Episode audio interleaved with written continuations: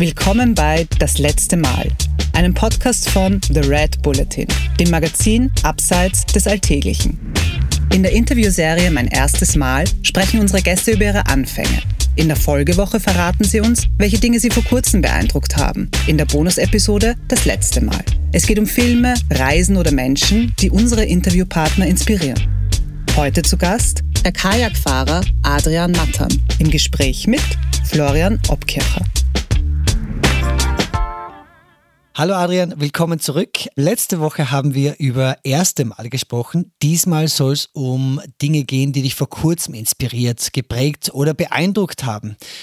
Lass uns doch gleich mal loslegen mit einem Ding, das dir beruflich nahe liegt. Was war der letzte Wasserfall, den du dich runtergestürzt hast? Hi Flo, erstmal schön wieder dabei zu sein. Der letzte Wasserfall, den ich mich heruntergestürzt habe, der äh, ist auf dem Fluss Santo Domingo in Südmexiko zur Grenze nach Guatemala. Das war ein Projekt, was jetzt auch schon wieder ein bisschen her ist. Das war Ende März. Ähm, der steilste jemals befahrene Fluss in einem Kajak. Wahnsinn. Inklusive The Dome, einem Wasserfall, wie er eben heißt, circa 20 Meter hoch, den ich als letztes großes Wasserfallprojekt gefahren bin. Du blöde Frage, aber wie fühlt sich das eigentlich an, wenn man sich einen 20 Meter Wasserfall hinunterstürzt? Ich meine, was geht einem da durch den Kopf? Worauf muss man aufpassen? Wenn man im Kajak sitzt und dann wirklich über die Fallkante fährt, dann ist eigentlich der komplette mentale Prozess, Vorbereitung, Angst, ist ja alles schon hinter mir. Also ich bin dann wirklich im Moment und so diese, dieses Bruchteil der Sekunde, wenn ich über die Wasserfallkante komme, ist total langsam. Ich bin extrem hypersensibel. Ich spüre jede kleine Strömung an meinem Kajak, an meinem Paddel und reagiere in manchmal auch total kreativen Wegen, die ich mir vorher gar nicht hätte so ausmalen können. Aber ich nehme eben alles ganz, ganz detailliert wahr, mache mein Ding, tauche dann unten wieder auf und dann natürlich, sobald man wieder was sieht, hochrollt, ist einfach Explosion von Freude und Glück und was weiß ich, was alles dazu gehört. Das kann ich mir vorstellen.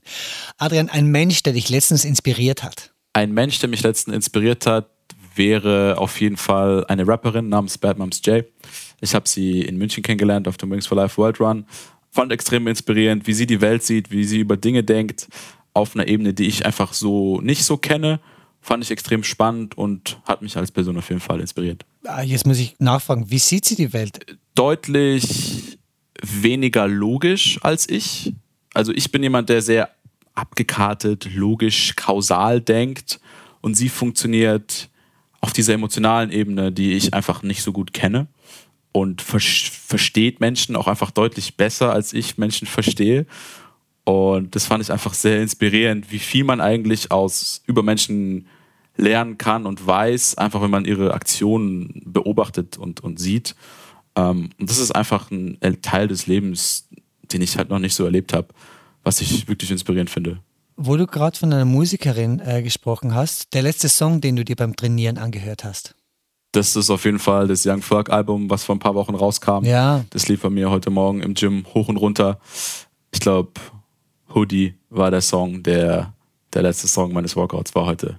Ganz, ganz starkes Album. sehr schön, sehr schön. Kann man eigentlich beim Kajakfahren auch Musik hören? Brauchst du da spezielle Kopfhörer? Machst du das eigentlich? Technisch umsetzbar bestimmt. Machen tue ich das nicht, aber tatsächlich habe ich ganz, ganz oft irgendeinen Song oder zwei Zeilen eines Songs in meinem Kopf, die dann irgendwie so den Trip des Tages begleiten und auch oft so einen gewissen Tone setzen. Wo ich die aus meinem Unterbewusstsein raushol, keine Ahnung, aber irgendwelche Songs habe ich schon echt oft im Kopf.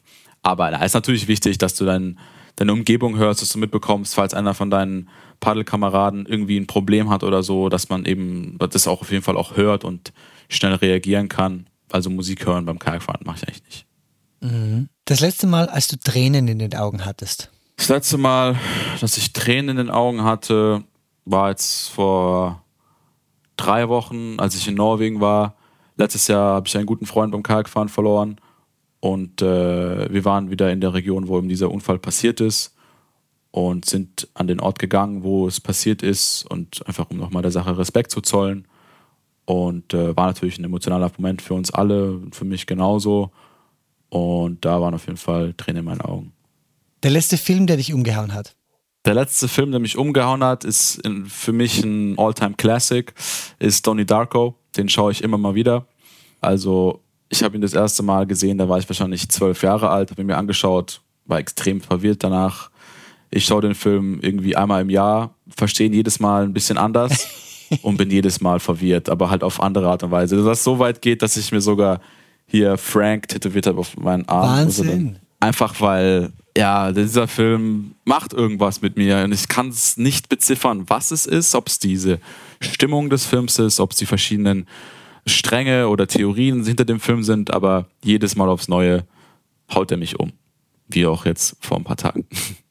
Gibt es eigentlich spannende Kajakfilme? Mir ist auf Anhieb nur äh, Deliverance eingefallen von, von 1972, aber da ist eigentlich auch ein Kanu, glaube ich. Die fahren eigentlich auch ein Kanu den Fluss runter. Mm, also Spielfilme, die den Kajaksport beinhalten. Ich meine, Into the Wild hat ein gewisses Richtig, Segment ja. mit der Kajakreise. Stimmt. Ähm, aber es gibt ein paar Filme über Kajakfahrer oder über den Kajaksport. Chasing Niagara wird da so einer sein. Dann äh, gibt es einen Film über Scott Lindgren, auch eine Kajak-Legende aus Amerika, der jetzt letztes Jahr rausgekommen ist. Da gibt es ein paar spannende Filme, aber oft sind halt Filme über den Kajaksport einfach äh, Adventure-Filme, Dokumentationen über Projekte oder so, aber jetzt keine Spielfilme, genau. Die letzte Reise, die du so richtig genossen hast. Die letzte Reise, die ich so richtig genossen habe, ist zwar nicht meine letzte Reise, aber die davor. Und da ging es in die Türkei. Mehr oder weniger zufällig bin ich letztes Jahr in einer Ecke der Türkei gelandet, die so eine Stunde östlich von Antalya liegt. Das ist äh, Manavgat. Da gibt es eben ein großes Gebirge und auch Flüsse. Ist im Kajaksport überhaupt nicht bekannt, redet man nicht viel drüber. Aber im Zuge des russischen Angriffskriegs gegen die Ukraine sind viele meiner ukrainischen und auch russischen Freunde, die sich eben dafür äh, nicht ausgesprochen haben, dem Ganzen widersetzen wollten, sind in diese Region hin, waren dann da am Kajakfahren und haben eben von ganz spannenden Flüssen berichtet. Und das war so im April, was eine Jahreszeit ist, die halt in Europa noch zum Kajakfahren noch zu früh ist, in Südamerika, in Afrika aber schon zu spät. Also es ist immer so eine schwierige Phase unserer Saison, wo man gut Kajakfahren gehen kann. So dass ich mir letztes Jahr dachte, ach komm, dann fliege ich halt mal dahin, sehe die ganzen Jungs, schaue, wie ich ihnen helfen kann und im Idealfall gehe ich noch ein bisschen Kajak fahren. Aber tatsächlich habe ich dann da ein unglaublich tolles Revier gefunden mit ganz, ganz krassen Flüssen, die, die richtig cool waren. Und äh, dann war sofort klar, okay, ich muss ja jedes Jahr hin. Und das war dann auch dieses Jahr der Fall.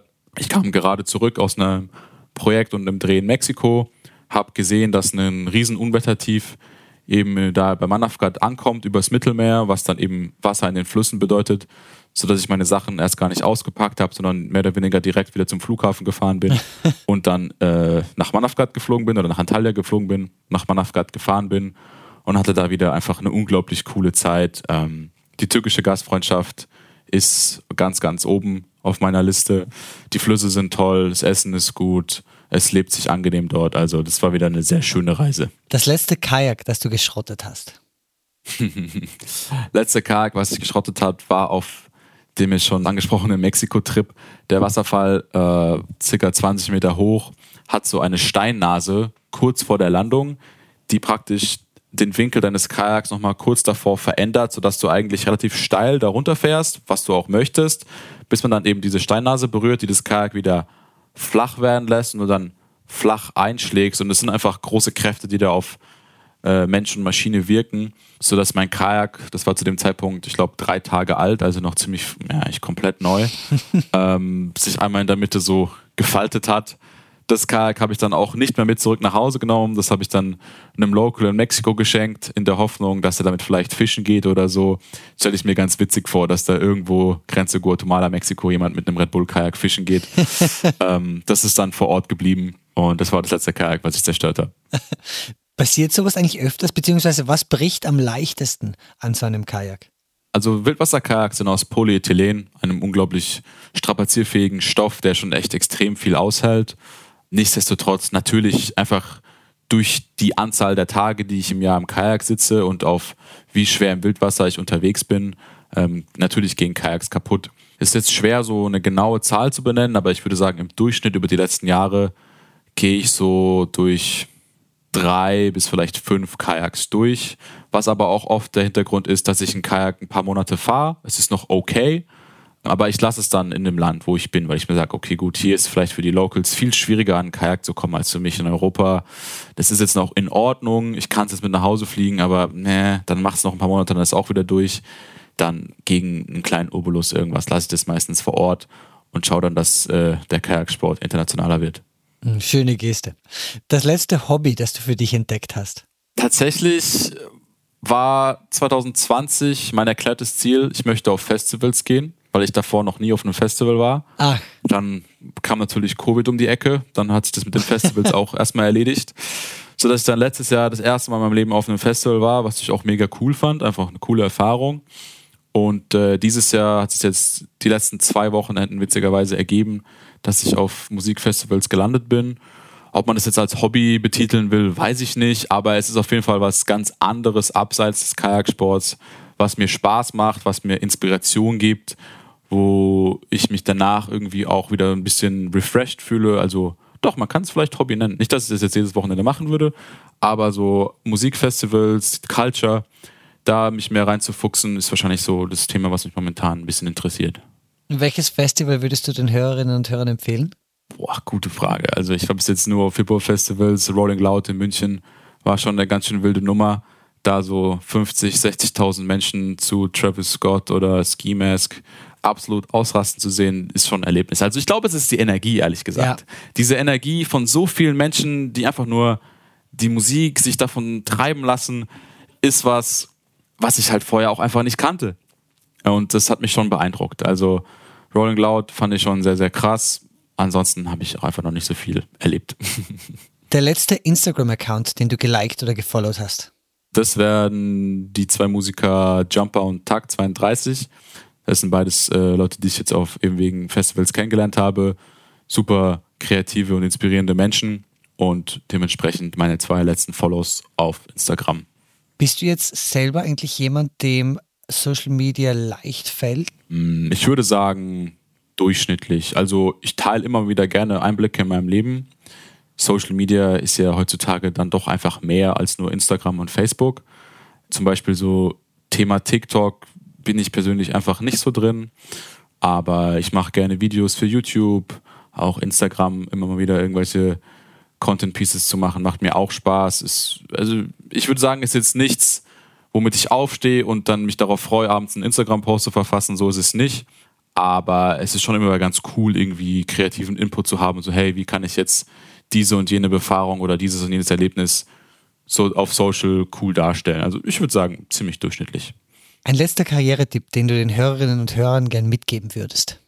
Mein Karrieretipp, den ich gerne Leuten mitgeben würde, ist wahrscheinlich einfach dieses Beißen. Also wenn man was findet, was einen wirklich überzeugt und was einem wirklich Spaß macht, das ist schon gar nicht so einfach. Aber wenn man das mal gefunden hat, dann dafür auch einzustehen und wirklich richtig hart dafür zu arbeiten und auch lange und kompromisslos dafür zu arbeiten, äh, ist für mich eins der größten Dinge, die mich mein Leben haben leben lassen, so wie es momentan der Fall ist und ich auch jedem so mitgeben möchte. Also wenn man was wirklich möchte und hart dafür arbeitet, dann, dann kann es ja nur gut werden, früher oder später. Und dieses Thema äh, dann Chancen, die werden sich auch auftun. Dann muss man halt in der Lage sein, diese Chancen zu identifizieren und auch zu nutzen.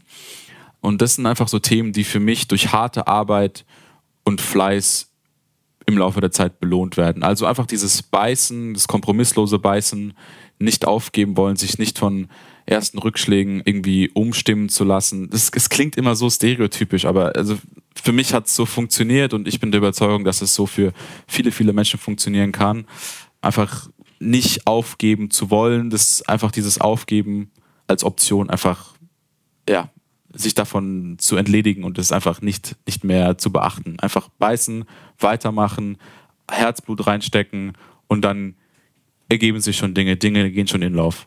Du hast ja auch selber, glaube ich, am Bau gearbeitet, als Türsteher gearbeitet, um deinen Kajaktraum zu leben. Genau, so war es auch. Also wie gesagt, bevor ich vom Kajaksport leben konnte, sind viele Jahre ins Land gegangen. Ich habe viele Arbeiten gemacht. Ich habe Platinen zusammengelötet, Pakete verpackt, irgendwelche Türsteherjobs gemacht. Auf dem Bau habe ich gearbeitet, jahrelang und dann auch irgendwie tagsüber auf der Baustelle, abends noch an der Tür, Wochenendschichten.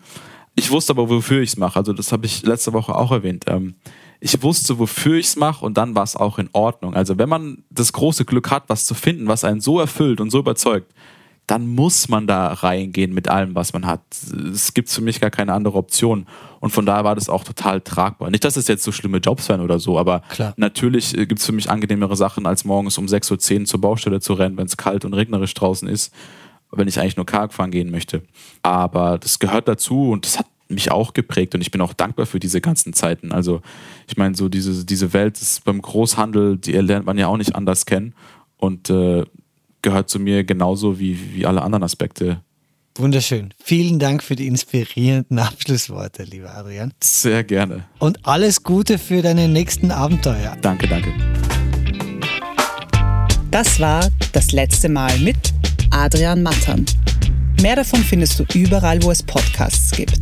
Auf www.redbulletin.com und natürlich in unserem Printmagazin. Hat dir unser Podcast gefallen? Dann freuen wir uns über deine Bewertung. Und noch mehr, wenn du uns weiterempfiehlst.